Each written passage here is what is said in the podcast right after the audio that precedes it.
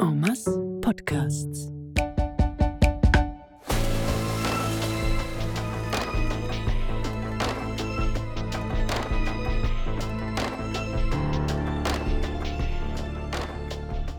Barsch, Episode 1. Das ist ein guter. Mm. Aber ich weiß nicht, ich habe wirklich noch nicht so viel Fisch identifiziert. Okay. Das ist nicht so, nicht so meine, meine Spezialität. Ja, aber schau mal die Zacken an. Ja, aber eben wegen der Zacken habe ich ja auch gesagt, das ist ein Zander. Es gibt keine Zander in den Aare. Moll. Warte, ähm, das Fischerforum.ch sagt ja... Fischenforum. Wirklich jetzt? äh? Nein, es ist ein Barsch. Ganz sicher. Siehst du, warte, die orange Flosse? Mm. Ja, schau, da steht's. Bla bla bla. Der Barsch, der fast in allen Binnengewässern beheimatet ist und als Pionierfisch praktisch immer zu den ersten Fischarten gehört, die ein neues Gewässer besiedeln, ist relativ anspruchslos. Mhm, sehr anspruchslos. Allerdings mag er keine zu kalten Gewässer. Die ideale Wassertemperatur beträgt 21 Grad. Ah, Okay, darum hat das kalte Wasser nicht lustig gefunden. Ja, so kalt ist es jetzt aber auch nicht. gewesen. Wir haben noch ein bisschen warm laufen lassen am Anfang. Ja, schon. Ich meine einfach, es war schon immer kühl. Gewesen. Und Haben er hat auch relativ dumm da. Haben wir ein Thermometer noch mit? Ja, weil ist das Wasser eben. Müssen wir das jetzt diskutieren? Ja, okay, nice. Sorry. Mach. Also. Herzlich willkommen an unsere HörerInnen zu einer ganz besonderen Episode. Wir feiern nämlich Jubiläum, das ist die 150. Folge. Wir haben genau genommen im Frühling 2022 angefangen mit unserem Podcast. Das macht schon fast drei Jahre. Drei Jahre, schon krass. Ja, drei Jahre, 150 Folgen und wir haben immer noch kein anständiges Intro. Also, wir sind Anja. Lu, Und Milena. Für alle wiederkehrenden HörerInnen, willkommen zurück und danke, dass ihr es schon so lange mit uns aushaltet. und für alle anderen, die neu da sind, herzlich willkommen zu Fahren, einem Podcast, wo wir zusammen reden über das Zusammenleben. Jede Woche interviewen wir Menschen, um herauszufinden, wie und warum wir alle am besten miteinander leben. Heute ist nicht nur eine besondere Folge wegen dem Jubiläum, sondern wir haben auch einen neuen Mitbewohner. Ein Barsch. Ein Egli. Das ist das Gleiche. Auf jeden Fall. Ein Fisch ist in unser Badzimmer eingezogen. Das ist jetzt kein Witz. Und auch keine Ente. Wow. Können wir das bitte rausschneiden? Nein. Eben, ein Fisch schwimmt seit heute Morgen in unserer Badwanne. Er hat Lou angespritzt. Behauptest du zumindest. Er hat mich angespritzt. Wir sind noch nicht seine liebsten Mitbewohner. Passenderweise haben wir heute ein Interview mit Leuten, die sich mit dem Zusammenleben auskennen. Wir haben nämlich mit der Sarah und der Flavia geschwätzt, die funktional wohnen. Viel Spaß beim Hören.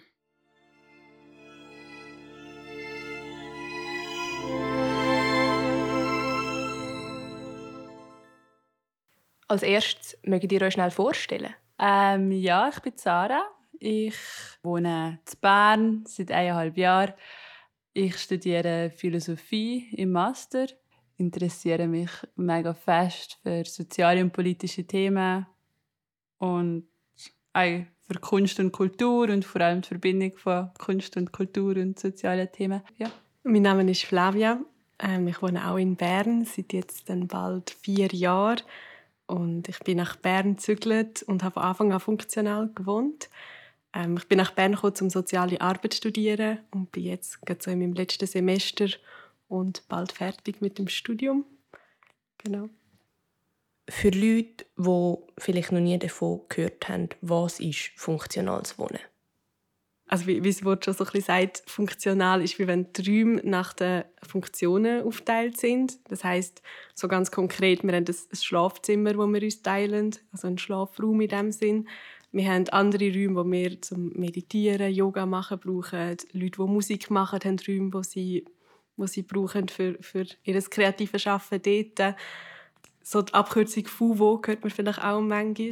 Das ist eigentlich so das Konzept davon, dass die Räume nicht nach den Personen aufgeteilt sind, sondern nach den Funktionen, um man Räume teilen tut in dem Sinn. Was ist das Schönste am FUVO?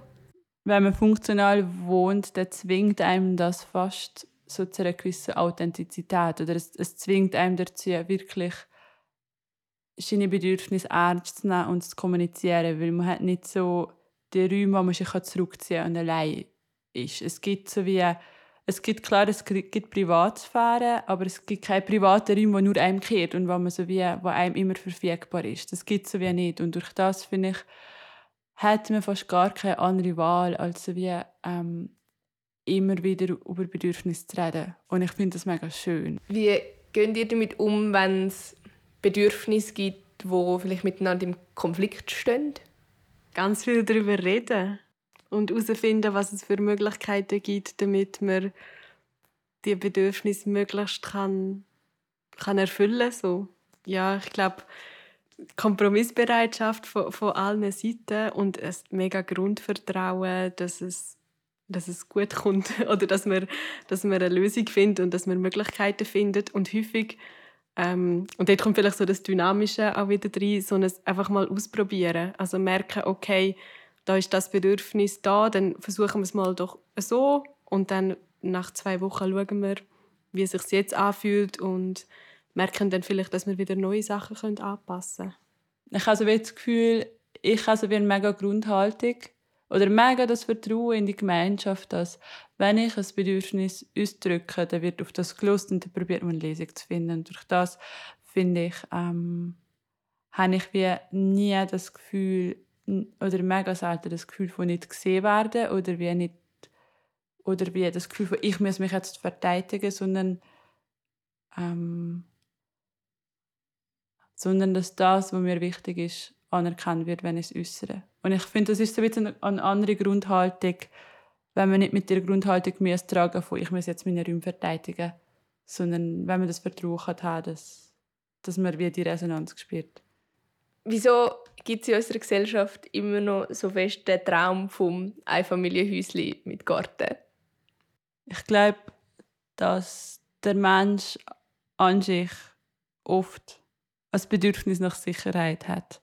Und in dem System, wo wir drin leben, finden die meisten Menschen Sicherheit in Eigentum. Das ist häufig Wohneigentum und halt so wie die Idee von das, was privat ist, das, was mein eigenes ist, das kann mir wie niemand nehmen. Und ich glaube, das berührt viele Menschen, wenn man in die unsichere Zukunft denkt, weil man weiß halt nicht, was passiert im Leben. Es ist alles mega unsicher. Und dann hat man wenigstens ein Haus und man hat wenigstens Eigentum. Und das müssen wir wie nicht teilen, weil das gehört mir. Und da hat da, nur ich darauf zugreifen. Und ich glaube, viele Menschen haben verliert oder vielleicht hat man das als Alge gar nicht kennen, ich weiß das nicht genau. Aber es wird die Sicherheit nicht im Materiellen suchen, sondern in einer Gemeinschaft. Wie sieht eure Utopie aus? Aber wenn ich jetzt so ähm, auf so FUVO bezogen und gemeinschaftlich Leben bezogen denke, habe ich so das Gefühl, das FUVO deckt halt so wie die Wohnform ab oder so, ja, wo man schläft, wo man den Tag verbringt. Und ich glaube, ich wünsche mir dort wie, dass das Gemeinschaftliche, was FUBO mit sich bringt, in anderen Lebensbereichen auch, auch wie passiert. Also so, sei es jetzt mit gemeinsamen Ökonomien, sei es mit solidarischer Landwirtschaft, ja, mit teilter Care-Arbeit. Dass es so wie über das eigene Haus oder die eigene Wohnung so wie darüber ausgeht. Ich glaube, dass sich so das gemeinschaftliche Miteinander leben auf, auf andere Lebensbereiche auch, auch ausweitet. Ja, und, und vielleicht dann noch, gleich noch etwas mega Konkretes. Also ich meine, was ja das funktionale Wohnen so cool macht, ist so wie, nicht jede Person hat immer das, das Bedürfnis nach allem. Nicht jede Person braucht immer einen Yoga-Raum und einen Musikraum und ein, ein Schlafzimmer und eine Bibliothek. Oder das geht ja wie gar nicht. Ähm, und durch das macht es das mega Sinn, das einfach zu teilen. Und jede Person nutzt das, wenn man das Bedürfnis danach hat. Und meistens geht das gut auf, meistens kann man sich absprechen. Und ich könnte mir vorstellen, dass so wie das, die Vorstellung von Besitz, wo man im FUVO hat, wo halt wie nicht ein privater Besitz ist, sich auch wie, wie auf andere Formen von Eigentum oder von, von Gebrauchsgegenständen könnte übertragen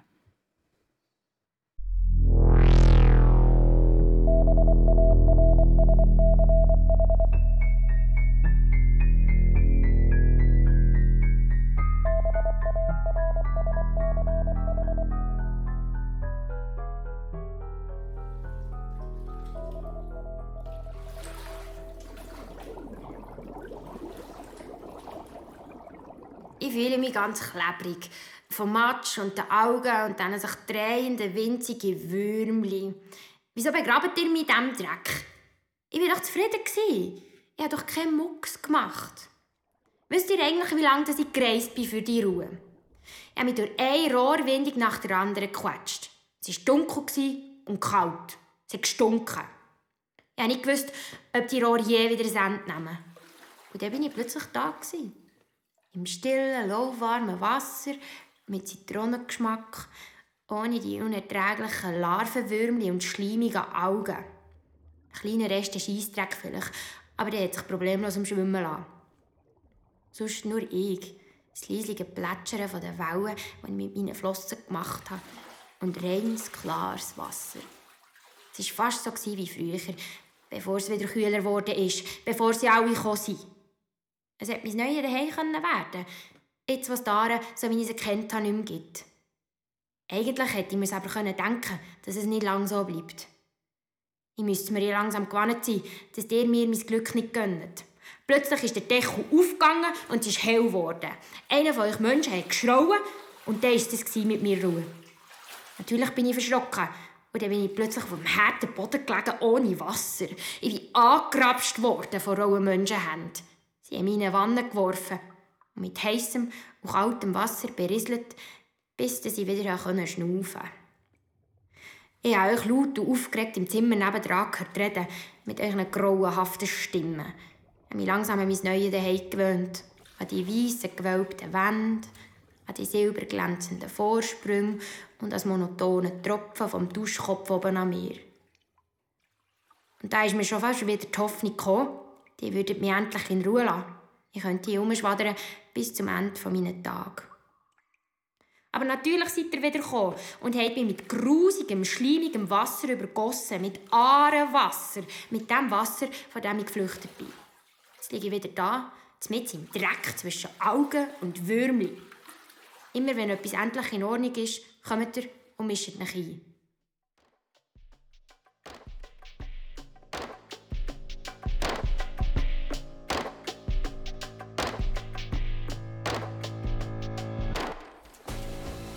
Barsch ist ein Podcast von Lou Meili, Milena Keller und Anja Delz. Als Barsch Michael Steinemann, Lou Meili als Lou, Milena Keller als Milena und Anja Delz als Anja. Musik Sandro Grieser, Sounddesign und Schnitt Misha Escher, dramaturgisches Outside Ear Nora Steiner. Vielen Dank an Flavia und Sarah.